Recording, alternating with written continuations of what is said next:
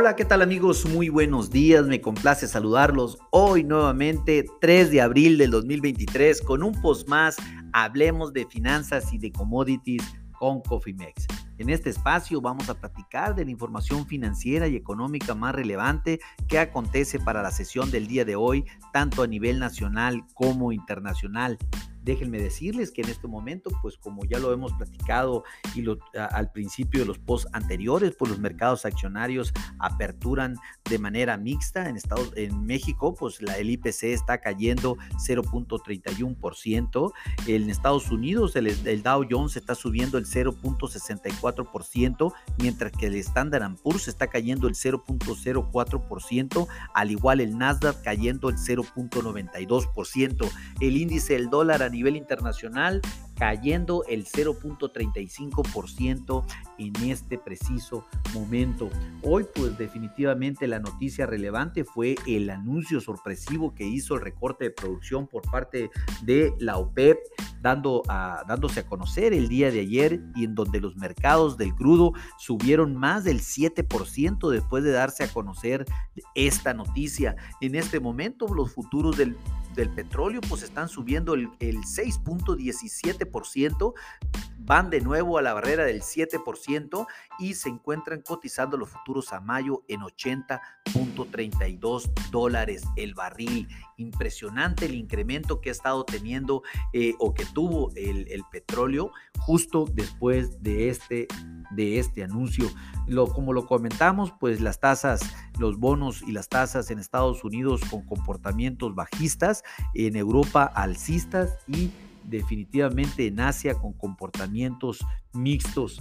Vamos a ver, el, el yen está muy estable y pues la mayoría de las bolsas eh, emergentes pues están ganando dinero en este preciso momento.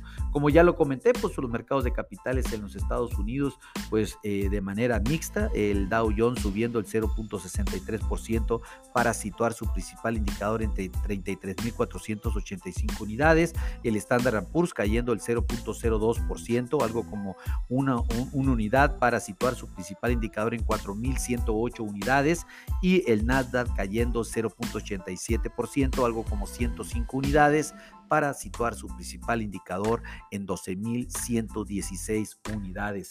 ¿Qué está sucediendo en México? Pues hoy tendremos, eh, tendremos el informe mensual del índice manufacturero al mes de marzo con una expectativa cercana a 50 puntos. Le recuerdo que, esta, que este valor del 50% o 50 puntos representa el, el, el pues prácticamente eh, arriba del 50% o el 50 puntos se considera aceptable y bueno. Debajo de ahí pues se considera como recesivo económicamente, lo cual pues ojalá tengamos buenos datos y que definitivamente pueda seguir capitalizando el peso, al menos en el corto plazo. Lo sabremos en unos instantes.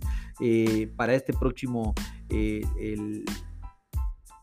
eh, déjenme comentarles también que hablando de México, pues las políticas macroeconómicas, las políticas financieras del país, hablando por, parte del gobierno de Andrés Manuel López Obrador se encuentran estables en este momento.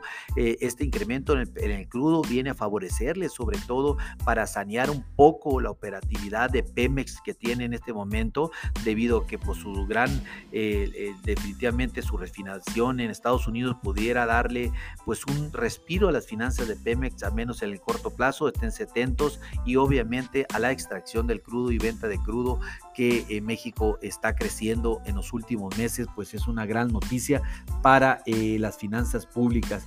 Vamos a ver, eh, vamos a estar muy atentos, pero pues definitivamente esto eh, sí se está aprovechando, se mantienen las políticas y la economía sana en México mejor que incluso en Estados Unidos, lo cual pues definitivamente es, una buen, es un buen augurio para el mediano y largo plazo. Hablando de Europa, pues se reportan varios países hoy vamos a tener el informe de varios países desde el índice manufacturero.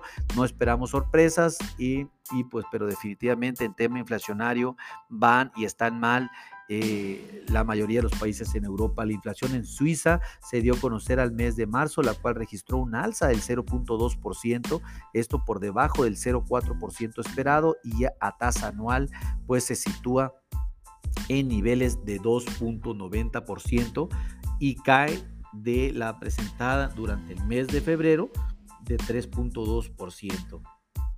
Buen dato para los suizos. UBS, el banco, este banco internacional, espera realizar el recorte de 11.000 empleados en Suiza después de la adquisición de Credit, de Credit Suisse. El recorte pues obviamente es a nivel mundial y pues será aproximadamente como de 25 mil trabajadores. La UT pues un recorte impresionante sin lugar a dudas. Los mercados de capitales pues eh, el FTC sube el 0.6%, el DAX sube el 0.2% y el CAC 40 sube el 0.3%. Hablando de Asia, por los mercados de capitales en la región con movimientos mixtos, el níquel en Japón sube el 0.5%, el Hansen sin cambios el Cospi baja el 0.2% y el Sensex sube el 0.2%. Hablando para Latinoamérica, por último, la actividad económica en Chile registró una baja de 0.5%, esto anual para el mes de febrero. Se esperaba un crecimiento al menos del 0.1% al, al mismo mes de enero y pues obviamente las condiciones para los chilenos no se ven por dónde vayan a salir bien, al menos en este 2023. Mal y de malas los chilenos en este preciso momento. En fin, espero que esta información sea de utilidad. Eh, a nombre de todo el equipo de Cofimex, le doy las gracias por su atención y obviamente mío propio José Valenzuela. Les recuerdo, activen sus estrategias en administración de riesgos porque lo peor es no hacer nada. Pasen un hermoso día. Hasta luego.